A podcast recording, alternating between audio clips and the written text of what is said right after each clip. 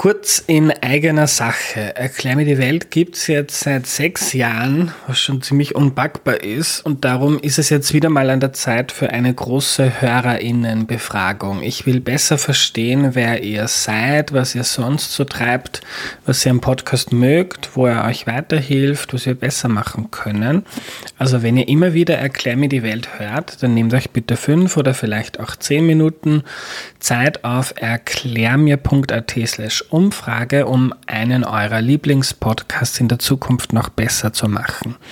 Wenn du mitmachst, erhöhst du die Chance, dass der Podcast in der Zukunft noch mehr auf Dinge eingeht, die dich interessieren. Und du kriegst im Austausch meine ewige Dankbarkeit und ein zukunftsfittes Erklär mir die Welt, das sich auf die nächsten sechs, zwölf oder hundert Jahre gut einstellen kann. Jetzt auf erklärmir.at slash Umfrage gehen. Vielen, vielen Dank. Hallo, bevor es losgeht, danke an Jutta und Angelika, die Erklär mir die Welt neu unterstützen. Durch euch ist dieser Podcast hier möglich. Wenn ihr Erklär mir die Welt auch gut findet, denkt bitte darüber nach, ob ihr den Podcast nicht auch unterstützen wollt. Alle Infos dazu auf erklärmir.at.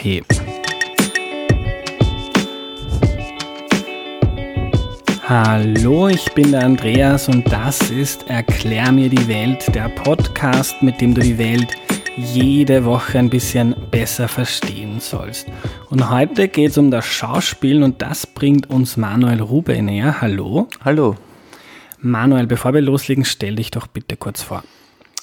Ja, hallo, grüß euch. Ich bin Manuel Ruber, ich bin äh, Schauspieler und mittlerweile 40 Jahre alt erschreckenderweise habe ich zwei Töchter und lebe in Wien und im Waldviertel. Fein, danke, dass du da bist, Manuel. Ich fange gleich direkt an. Wie wird man Schauspieler? Das ist gleich direkt nicht ganz leicht zu beantworten, weil es sehr unterschiedliche Wege gibt, diesen Beruf zu machen und in diesen Beruf reinzukommen und das Reinkommen und das Beginnen und das Richtige überhaupt einmal äh, starten zu können, ist wahrscheinlich das Schwierigste. Es gibt den klassischen Weg über eine Schauspielschule, wo man schon einen langen Atem braucht, weil es auch üblich ist, da oft vorzusprechen, wenn man immer wieder abgelehnt wird, weil das sehr viele Menschen versuchen. Ganz kurz, wann macht man das? Geht man dann nach der Matura mit 14 oder wann? Üblicherweise nach der Matura Matura. Ich glaube, es gibt eigentlich, obwohl es also jetzt Max Reiner Seminar zum Beispiel ein Studium ist, kann man, glaube ich, trotzdem theoretisch auch schon früher und auch ohne Matura studieren, so man die Aufnahmeprüfung schafft. Aber im Regelfall so zwischen 18 und ich glaube 24 ist bei staatlichen Schulen dann schon die Obergrenze beinahe. Mhm. Es gibt allerdings in diesem Beruf, da es kein geschützter Beruf ist, sprich, also es gibt sozusagen kein Lehrbuch, ähm, gibt es viele Quereinsteiger, Quereinsteigerinnen, die von ganz woanders kommen und den Weg durch die Hintertür sozusagen machen. Ich kann das nicht verallgemeinert beantworten, ich kann, könnte es nur quasi meinen Weg ein bisschen beschreiben. Aber Wie war es bei dir? Bei mir war es tatsächlich so, dass ich ähm, mit 17 ans Reinhardt-Seminar vorsprechen ging in der Erwartung, dass man dort auf mich gewartet hat. So war das dann nicht.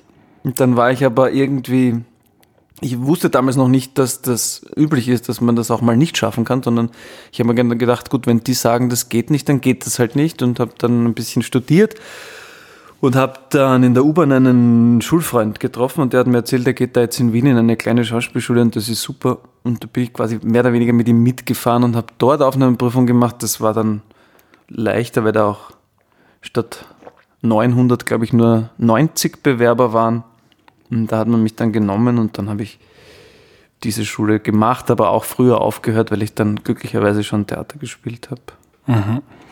Und um in so eine Schauspielschule zu kommen, fängt man da schon früh an, macht irgendwelche Trainings, spielt schon jung als Kind im Theater oder wie ist da der?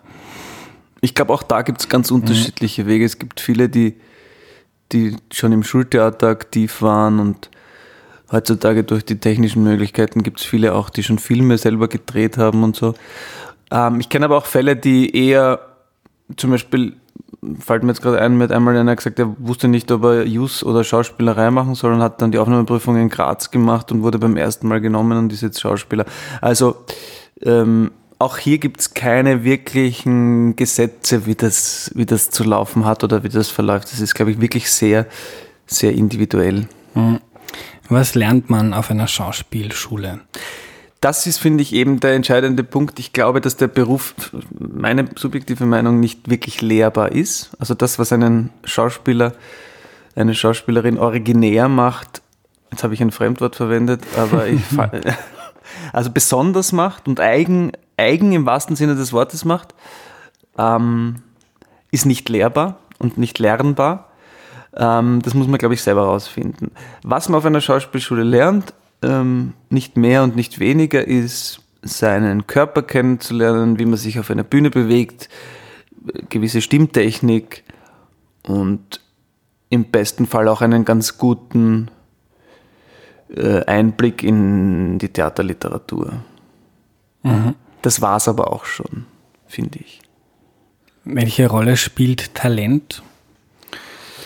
Ich glaube, so wie in den meisten Berufen ist Talent nicht, nicht schlecht, aber ähm, ich würde sagen, eine, eine untergeordnete Rolle. Also, ich sage, wenn man es beziffern muss, würde ich sagen 10 bis 20 Prozent. Ähm, Dinge wie Musikalität, Empathie, Fantasie und so weiter spielen aber eine mindestens gleich große, auch Durchhaltevermögen, glaube ich. Also das Talent reiht sich in eine Vielzahl von Anforderungen, glaube ich. Aber ist nicht so wesentlich. Hm. Aber es kann nicht jeder lernen. Wenn ich jetzt jung anfange und mein Leben darauf ausrichte, schön sprechen zu lernen, äh, mich gut auf einer Bühne präsentieren zu können und ganz hart lange dran arbeite, dann äh, scheitern wahrscheinlich trotzdem viele dran. Wahrscheinlich, ja. Also es gibt schon, so wie es auch ja, ich weiß es nicht. Ich meine, ich denke mir, wenn jemand das unbedingt will ähm, und das ganz lange probiert, findet er oder sie vielleicht dann plötzlich einen ganz unorthodoxen Zugang und plötzlich geht der Knopf auf. Also ich möchte auch das nicht pauschal ausschließen, aber ähm, ich will hier aber auch nicht die Illusion verbreiten, dass das jeder und jede auf jeden Fall schaffen kann. Das stimmt sicher nicht, ja. Hm. Ähm, um richtig erfolgreich zu werden als Schauspieler, muss man dafür attraktiv sein. Mir fällt auf, sehr viele Schauspieler schauen hm, überdurchschnittlich gut aus. Ich finde, Attraktivität ist etwas wahnsinnig Subjektives, deswegen ähm, würde ich mal sagen, nein. Ich glaube, dass sowas wie Ausstrahlung, ähm, die aber auch wieder nicht benennbar ist und auch wahrscheinlich sehr unterschiedlich empfunden wird, ähm, wesentlich wesentlicher sind. Und mein Sprechlehrer an der Schauspielschule, der, das war der Vater von Niki Ofzorek, Klaus Ofzorek, den ich sehr geschätzt habe und immer noch sehr schätze, der hat gemeint, dass die sogenannten Schönen es eigentlich schwerer haben, mhm. weil man nicht erkennt, dass das gute Schauspieler sind, ähm, weil man sie immer auf ihre Schönheit reduziert. Also sozusagen, das fällt mir jetzt als Gegenthese dazu ein. Und wenn man zum Beispiel Leonardo DiCaprio ist da, finde ich, ein gutes Beispiel. Ich finde, das ist der mit Abstand größte Schauspieler seit wahrscheinlich Brando. Und es hat so lange gedauert, bis man, äh, bis das wirklich in der Allgemeinheit auch äh, so wahrgenommen wurde, finde ich jetzt auch mit der späten Oscar-Auszeichnung, weil der wahrscheinlich auch ein bisschen zu schön ist. Das nur am Rande. Und es gibt sehr viele Schauspieler, die, die ja quasi eher durch eine große Nase oder ein spezielles Gesicht oder vielleicht auch ein bisschen schielen oder so. Also es gibt auch hier ähm, ganz viele Kriterien. Äh, welche Rolle spielt das Theater? Glaube, ganz viele Schauspielerinnen und Schauspieler waren, man, waren mal oder sind am Theater. Das stimmt und ich glaube, das ist ein bisschen eine Frage der Tradition und speziell in Österreich haben wir eine große Theater- und Hochkulturtradition und deswegen spielt das Theater eine vergleichsweise große Rolle, wie ich aber glaube, dass sie in der sogenannten Öffentlichkeit gar nicht mehr diese Rolle spielt. Leider oder auch nicht leider. Es ist einfach, also wenn man, wenn ich ins Theater gehe, merke ich, dass selbst im Akademietheater mittlerweile irgendwie kaum mehr junge Menschen zu sehen sind. Und daher glaube ich, dass das Theater eine immer geringere Rolle gesellschaftlich spielt. Ähm, in Österreich wird es gewisserweise auch künstlich, auch vom Feuilleton hochgehalten, was aber auch, also ich möchte es auch jetzt wertfrei so hinstellen. Ähm, nicht zuletzt die letzten Jahre mit YouTube und den ganzen Serien haben das Theater, glaube ich, noch mehr verdrängt, weil ähm, junge Menschen den Zugang zur Schauspielerei, glaube ich, mittlerweile eher über den Film und die Serie finden als übers Theater. Hm. Und trotzdem ist es noch so, dass es eigentlich kaum Filmschulen gibt, sondern dass man, wenn man jetzt eine Schauspielausbildung beginnt, eigentlich einen, den Beruf des Theaterschauspielers erlernt, sozusagen. Hm. Wie läuft das dann ab? Man, man macht vielleicht eine Ausbildung, holt sich das Rüstzeug, äh, erste Erfahrungen. Wie kommt man dann an Aufträge? Gehen da Leute auf einen zu? Bewirbt man sich bei 100 Menschen? Muss man viel netzwerken?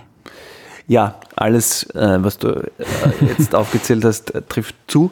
Ich finde, herauszuheben ist, ähm, man muss irgendwie mit sich einen guten Vertrag finden, dass man sich selbst ähm, gut behandelt, weil die Absagen werden immer überwiegen. Ich glaube, es gibt keinen, auch von den ganz erfolgreichen Schauspielern, der, oder mag sein, dass es den einen oder die andere gibt, aber mir, mir ist zumindest niemand bekannt, wo nicht wesentlich mehr Niederlagen und Absagen ähm, den Dingen, die man halt dann kennt und machen kann, gegenüberstehen. Also ich glaube, ich habe 120 Castings, Vorsprechen, Auditions gemacht, bis ich meinen allerersten Drehtag hatte. Im Theater waren es ein bisschen weniger, da ging es zum Glück ein bisschen schneller, aber auch da waren sicher 15 Vorsprechen, bis einmal was funktioniert hat. Und es hört auch nicht auf. Also ich bin immer in der Situation, ich habe die letzten sieben Castings nicht bekommen. Also damit muss man irgendwie ein ganz gutes, das ist, finde ich, der allerwichtigste Punkt. Ähm, darauf muss man sich einstellen. Und da, das hilft, wenn man das länger macht. Mittlerweile ist mir das auch einfach egal und kann ich das auch von mir trennen. Die ersten Male waren schon ähm, recht heftig, wenn man einfach, wir stellen ja auch nichts her, sondern wir kommen ja mit unserem Körper, mit unserer Stimme, stellt man sich da rein und wenn man dann hört, das ist nicht gut, also man kriegt es eh meistens freundlicher formuliert, aber darauf läuft es hinaus, auch wenn das extrem subjektiv ist natürlich, dann muss man das irgendwie mit sich ausmachen und das ist ein ganz wichtiger ähm, Rat, den ich geben kann, gerade für junge Menschen, die in diesen Beruf drängen, dass man da vorher versucht, mit sich ein gutes Auskommen zu finden. Die, der zweite Punkt ist, äh, Leute kommen, wenn du an einer großen Schauspielschule bist, gibt es so, sogenannte Intendantenvorsprechen, das heißt, da kommen Chefs, Chefinnen von großen Theater und auch kleineren Theaterhäusern in die Schulen, an die Unis und schauen sich einen dritten, vierten Jahrgang an und kann jeder vorsprechen. Und da gibt es das schon noch, dass man sozusagen aus der Schule an ein Haus engagiert wird. Ähm, der Regelfall ist eher, dass man Lebensläufe schreibt, äh, Demobänder schneidet, die in die Welt schickt. Ähm, ich bin zum Beispiel an die Filmakademie gegangen, da gibt es so ein, so ein schwarzes Brett, wo man sein Foto hinhängt, wenn Studierende dort Filme drehen. Also der Kreativität sind da keine Grenzen gesetzt. Ähm, Netzwerken ist sicher nicht das Schlechteste. Ähm, ich, da bin ich aber auch äh, leider immer wieder viel zu faul dafür. Also da gibt es Leute, Kolleginnen, die das viel, viel besser können als hm. ich. Und wie läuft dann so ein Casting ab? Wir kennen das ja alle aus, aus Filmen. Man, man steht da, äh, sagt irgendwas vor, was man vorbereitet hat und dann sagt jemand schlecht oder super, du bist Wahnsinn. Mhm. Läuft das in der Realität genauso ab? Mitunter, ja. Also es gibt, ähm, es gibt am Anfang diese, also die, äh, als angehender Schauspieler hat man eigentlich gar, gar nicht so oft die Möglichkeit, wirklich jetzt ähm, zu Castings zu gehen, wo man sich in seiner ganzen Bandbreite zeigen kann, sondern meine ersten Castings waren äh, Werbecastings, weil das das einzige ist, was immer wieder offen ausgeschrieben wird, wo man sich wirklich so vorstellen kann, da sitzt man dann fünf Stunden in einem Warteraum und dann kommt irgendeine unfreundliche Person und ruft dich rein und dann musst du deine Zähne und deine Hände herzeigen. Dann sagst du einen Satz, dann sagen sie, das klingt wie auf einem Begräbnis, sehr freundlicher, dann versuchst du es freundlicher und dann sagen sie Danke und du kannst wieder gehen. ähm, und hörst dann nie wieder was davon. Das ähm, sind die, die unguten Castings, die aber am Beginn wahrscheinlich auch einfach irgendwie dazukommen, zumindest ist das meine Erfahrung.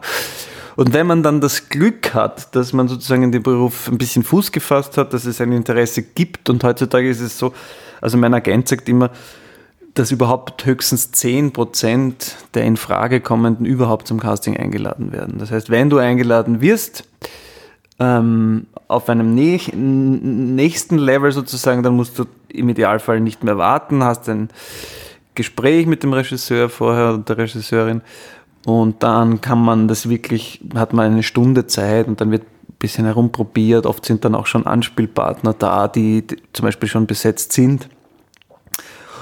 Und wenn das gelingt, dass man das eher so als Probe sieht und einfach sagt, ja, da wird einfach geschaut, ob das passt oder nicht, dann ist das meistens auch eigentlich ganz schön und ganz lustig. Ähm, aber auch hier ist es so, dass es ganz unterschiedlich ist. Manche Regisseure sind, ähm, können gut mit Menschen und sind dann freundlich und gehen auf dich ein und immer wieder trifft man halt auch welche, die tatsächlich dann sagen, ja gut, danke, danke, tschüss. So. Also ist alles schon vorgekommen. Äh, wie viele Aufträge oder was für Aufträge braucht man in Österreich, um davon wirklich leben zu können? Oder ist das auch so wie bei anderen Berufen, dass man klein anfängt und vielleicht nebenbei kellnert oder andere Jobs hat und schaut, ob man langsam reinrutscht?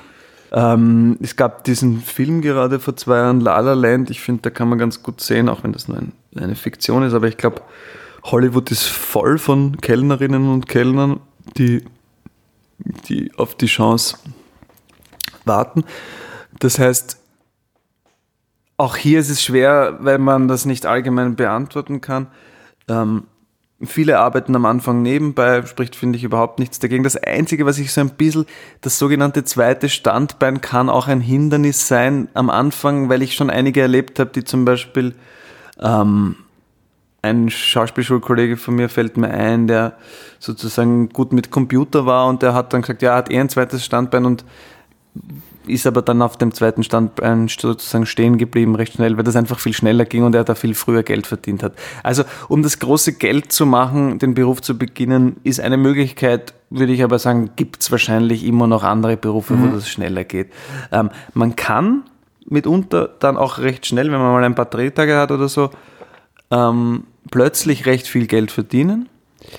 Ähm, wenn man sich aber gegenrechnet mit eben, wie angesprochen, all diesen Casting-Situationen, das ganze Lernen, das Beschäftigen mit dem Beruf, mit der Rolle, mit der Stimme und so, und sich dann einen Stundenlohn herunterbricht, wird der nicht wahnsinnig berühmt sein. Ähm, Im Regelfall stolpern die Leute so ein bisschen rein. Man spielt mal da Theater, dann dreht man ein bisschen was, dann macht man vielleicht ein Hörspiel und so summiert sich dann so eine. Aber man muss sich ein bisschen darauf einstellen, dass die ersten Jahre schon karg sein können auch. Mhm. Okay, man hat die Ausbildung, man macht Castings, muss Netzwerken.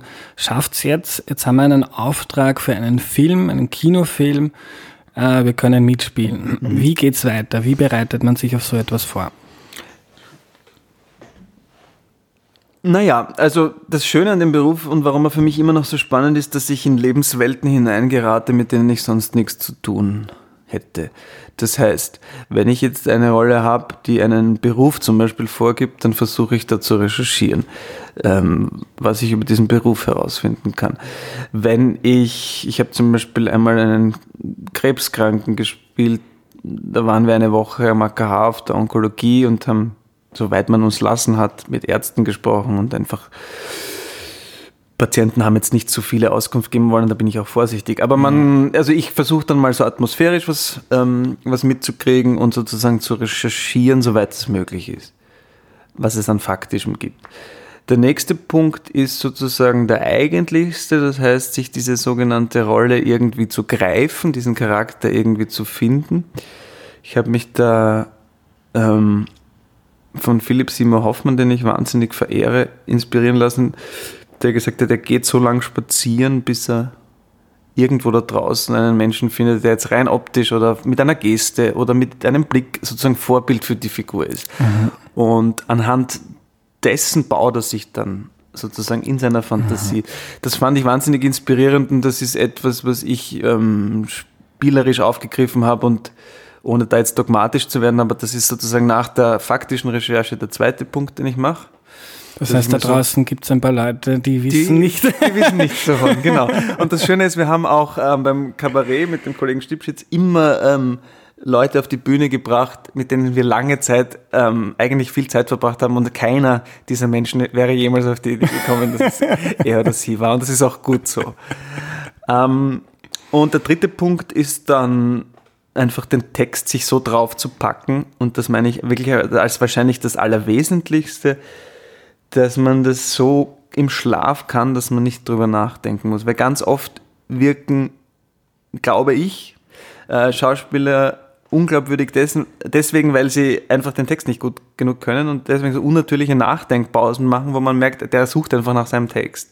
Mhm. Und im wirklichen Leben verzettelt man sich oder fängt zum Stottern an oder fängt noch, aber wir suchen im klassischen Sinne nicht nach Text, indem wir unser Gesprächstempo zum Beispiel verlangsamen. Mhm.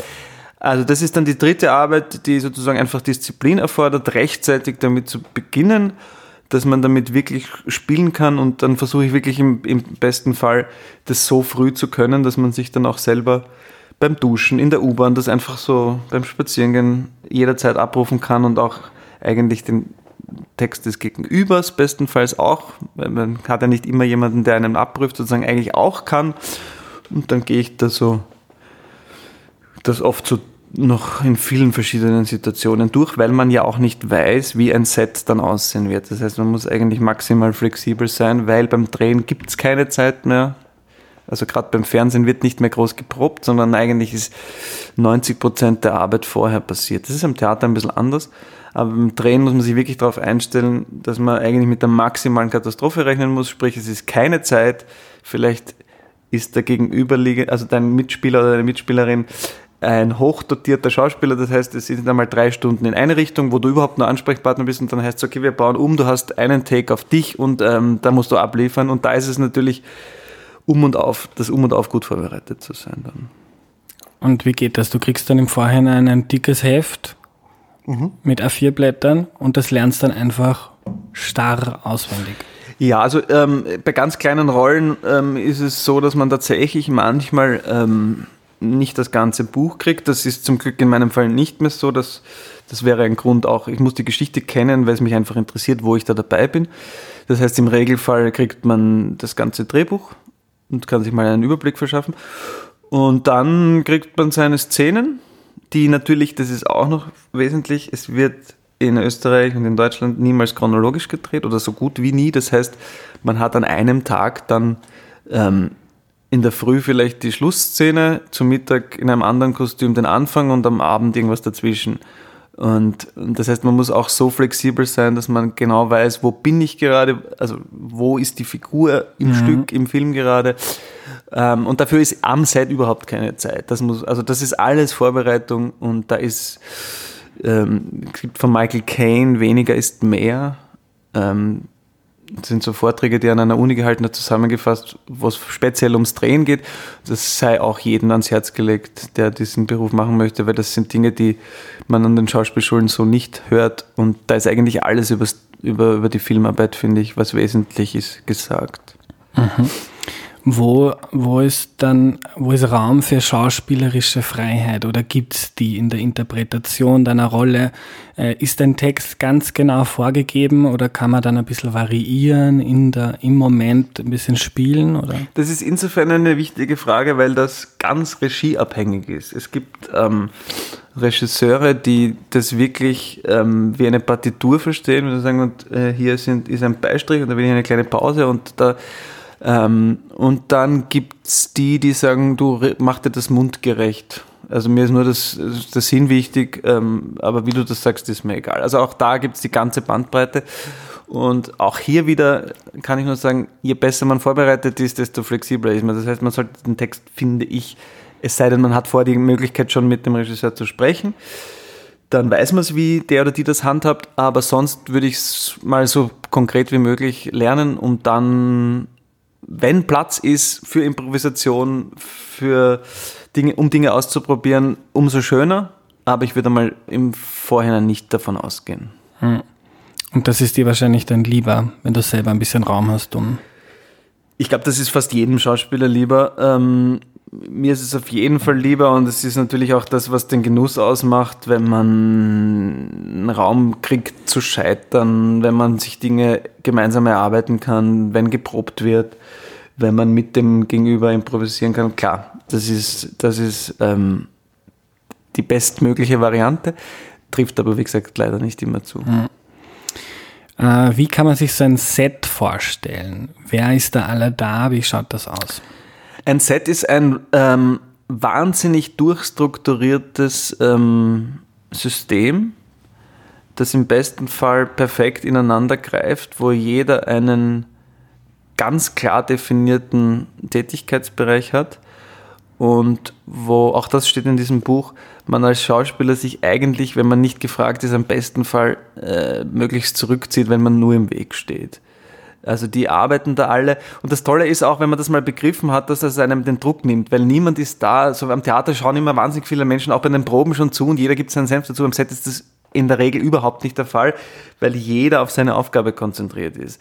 Der Lichtmensch ist nur damit beschäftigt, das auszuleuchten. Das Catering schmiert Brote und der Ton versucht nur ja alle Nebengeräusche zu eliminieren. Und als Schauspieler wartet man die meiste Zeit und wenn man dann dazu gebeten wird, ähm, ist eigentlich alles eingerichtet. Und das einmal zu begreifen, dass diese Leute nicht da sind, um dich zu beurteilen, dafür gibt es den Regisseur, ähm, sondern da jeder nur seinen Job macht, der eben immer ein Kampf gegen die Zeit ist, weil Zeit äh, ist am Set praktisch nie vorhanden. Ähm, dann finde ich das eigentlich ganz tröstlich und ich, also für mich ist das eigentlich mittlerweile wie ein, wie ein, wie ein schönes Wohnzimmer, wo halt äh, viele Menschen herumwuseln und man sich immer wieder denkt, das sind alles erwachsene, wahlberechtigte Menschen, die versuchen, ähm, ernsthaft Illusionen herzustellen. Und das finde ich auch etwas ganz Schönes. Hm. Das macht mich immer wieder ganz demütig. Aber äh, die, von der Atmosphäre her klingt es dann sehr strukturiert und schnell und, und professionell, also recht locker. Im besten Fall ist es so professionell, dass es locker wirken kann. Ähm, schwierig ist es immer nur dann am Set. Ich habe das erlebt, ich habe einmal international in Prag so eine Mittelalterserie gedreht und wo wirklich, glaube ich, 180 bis 200 Menschen am Set waren. Und das war alles sehr amerikanisch, sehr freundlich. Und dann kam eine Kollegin, eine Spanierin, die, glaube ich, zum ersten Mal gedreht hat und die hatte den falschen Text vorbereitet. Sprich, oh. hatte an dem Tag lange Szenen mit langen Monologen, die sie einfach nicht konnte. Und dann hat man halt versucht, okay, mit drei Coaches in den Wohnwagen und du musst das jetzt lernen. Und es hat nicht funktioniert. Und dann kippt's. Und die war ganz schnell rausgeschrieben. Also diese Rolle war glaube ich, für viel länger angedacht und die war am nächsten Tag einfach okay. nicht mehr da. Also das ist so ein bisschen ein Set und das ist nicht, nicht einmal unmenschlich zu verstehen, sondern das kann man sich im wahrsten Sinne des Wortes einfach nicht leisten. Und deswegen wieder Vorbereitung, Vorbereitung, Vorbereitung. Im Theater ist das anders. Da kann man mal drei Wochen lesen am Tisch und, und, und da können die Leute den Text oft wochenlang nicht, meiner Erfahrung nach. Das ist beim Film einfach schwierig bis unmöglich. Und die Drehtage sind dann meistens so geplant, dass man das möglichst alles von der Früh bis am Abend so viel wie möglich reinquetscht in einen Tag. Ganz genau. Die Dreh also das ist eine eigene Kunst, einen Drehplan zu erstellen, weil die ja nicht nur die Motive, sprich es ist jetzt, wenn man sagt, man hat dieses Haus, das im ganzen Film ganz oft vorkommt, aber nur drei Tage, weil diese Familie da auszieht, dann wird das in den Tagen, dann kommt aber noch dazu, dass Schauspieler Sperrtermine haben, das heißt, der oder die kann da wieder nicht. Also ein Drehplan ist ein logistischer Irrsinn und meistens ist es so, dass es dann auch noch eine Kostenfrage ist, sprich man hat dann, wenn ich ein Buch kriege, kann ich mir so ungefähr ausrechnen, wie viele Drehtage das sind. Es ist aber dann trotzdem oft spannend, dass es dann, dass man dann merkt, hoppala, das sind jetzt doch nochmal drei weniger, weil man auch noch versucht, natürlich das in möglichst wenig Tage zu pressen, weil Schauspieler nach Drehtagen bezahlt werden. Das heißt, auch das ist wieder eine Kostenfrage mhm. auch. Du hast jetzt von dem Gebäude gesprochen, das man vielleicht für drei Tage hat. Ein Bekannter von mir ist Kameramann, habe das erst mhm. vor kurzem erfahren, dass es dass man Geld damit verdienen kann, sein Haus quasi Drehteams zur Verfügung zu stellen. Das stimmt, ähm, vor allem äh, Studenten-WGs, ähm, äh, da ist das sehr beliebt, weil es üblicherweise so ist, dass man, glaube ich, ich glaube, der Richtwert ist, für einen Tag gibt es die Monatsmiete. Und es ist auch dementsprechend schwierig, weiß ich von, von, von Menschen, die eben äh, Motive organisieren beim Film, zum Beispiel ähm, teure Villen wo Geld keine Rolle spielt, ist ganz schwer, ist viel schwerer zu finden, weil die Leute sagen, es ist mir egal, ich brauche das Geld nicht und ich habe eigentlich keine Lust, dass mir da 40 Leute ähm, auf meinen Teppich stiefeln. Mhm. Ähm, Studenten-WGs und, und, und, so kleinere Wohnungen sind leichter zu finden. Ja, also man kann da tatsächlich ähm, durchaus sich was dazu verdienen, wenn man seine Wohnung zur Verfügung stellt. Ja. Wenn ihr mal eine Wohnung mit Dachterrasse braucht. Ja, ich werde das weiterleiten. äh, wie, wie ist das mit dem Privatleben, wenn man in so eine Rolle schlüpft? Äh, kann man das dann immer trennen? Kann man dann sagen, jetzt äh, übe ich meine Rolle, jetzt äh, spiele ich meinen Charakter und dann gehe ich um 20 Uhr nach Hause und daheim bin ich, lasse ich das alles liegen? Ich habe das lange Zeit, hätte ich gesagt, ja, man kann, ähm, bin aber da mittlerweile, hat mich meine Frau so oft darauf hingewiesen, dass das leider nicht ganz stimmt, dass ich das mittlerweile ein bisschen anders sehe. Also ich versuche tatsächlich, wenn du sagst, ähm, die Rolle abzulegen, ich drehe sehr, sehr ungern in Privatklamotten. Da ist mir wirklich Arbeitskleidung im wahrsten Sinne des Wortes wichtig. Also das ist für mich auch so ein Ritual. Ich ziehe mich in der Früh an und am Abend ziehe ich das Zeug wieder aus und dann lasse ich das wirklich auch symbolisch im besten Fall dort. Ähm, und dass das aber so nicht ganz klappt, habe ich jetzt eben oft genug von meiner Frau gehört und sehe ich mittlerweile, obwohl ich mich lange dagegen gewehrt habe, auch ein. Das heißt, gerade größere Rollen machen was mit einem und ähm, irgendein Schatten bleibt dann schon auch hängen. Aber das muss man einfach auch irgendwie integrieren und akzeptieren und, und sich dessen auch bewusst sein, dass man das jetzt nicht zelebriert, sondern eigentlich versucht dagegen zu arbeiten, wie ich finde, weil wir so wie alle anderen auch wie alle anderen Berufe auch eigentlich darauf achten sollten, finde ich, dass man das so gut als geht trennt. Hm. Wie gut lässt sich eine Schauspielerkarriere mit dem Privatleben vereinbaren? Also es gibt leichteres, glaube ich. Es gibt Berufe, wo das sicher besser geht. Ähm, ich habe das große Glück, dass meine Familie da ähm, wahnsinnig flexibel ist, dass, dass die Kinder das auch nicht anders kennen. Also sprich, ich war schon Schauspieler, als unsere große Tochter geboren wurde.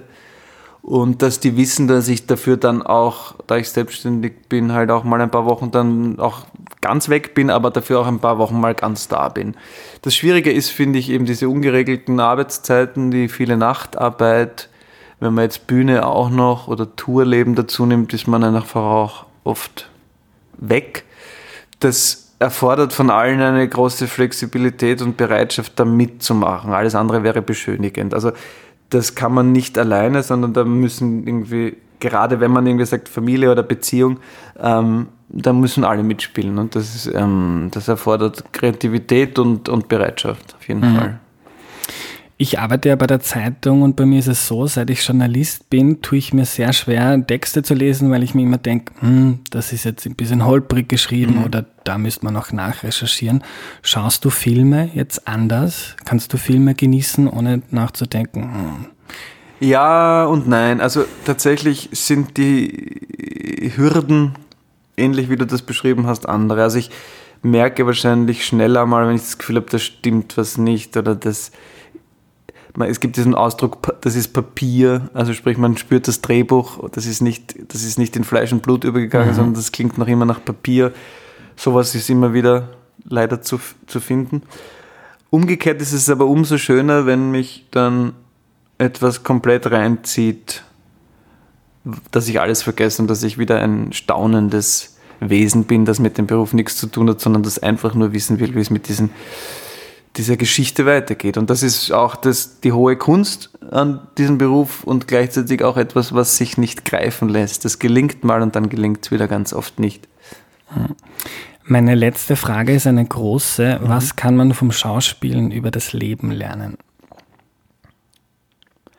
Ich finde, man kann vom Schauspielen das erste, also mir würde viele einfallen, aber ich nehme das erste, ist, ähm, es gibt von, von, von Beckett das berühmte Zitat Scheitern, Scheitern, besser scheitern. Schauspielerei hat ganz viel mit Scheitern zu tun. Ähm, und der Umgang damit, finde ich, macht die Frage aus, ob es gelingt oder nicht. Und das gilt fürs Leben auch. Also wenn ich eine gewisse Selbstironie entwickeln kann, dass ich mein Fallen liebevoll beobachte und mir selber im besten Fall, es klingt jetzt ein bisschen kitschig, aber große Fragen können auch kitschig sein. Absolut. Dem inneren Kind, das es da auf die Goschen haut, ähm, behutsam immer wieder aufhelfe und sage, du darfst weiter ausprobieren, weil dann kommt wieder mal vielleicht was richtig Geiles dabei heraus. Ähm, und dafür musst du in Kauf nehmen, dass es dich immer wieder auf, auf, auf die Schnauze hauen wird.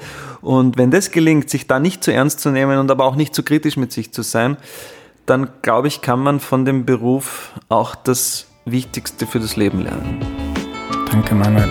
Danke dir.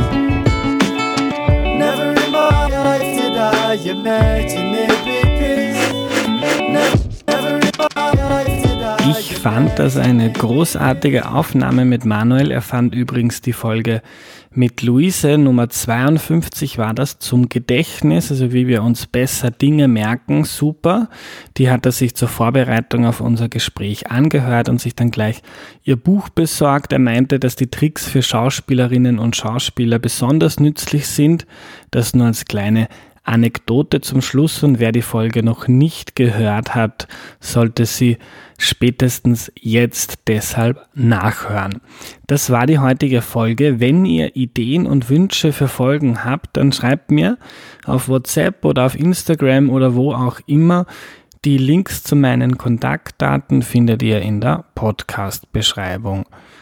Am Ende möchte ich euch noch einen meiner liebsten österreichischen Podcasts empfehlen. Der heißt Ball verliebt. Da geht es um wenig überraschend um Fußball. Und wenn ihr Fußball mögt, dann müsst ihr jetzt alle den Podcast Ball verliebt abonnieren oder zumindest mal anhören. Da gibt's nämlich großartige Einordnungen zum heimischen und internationalen Fußball.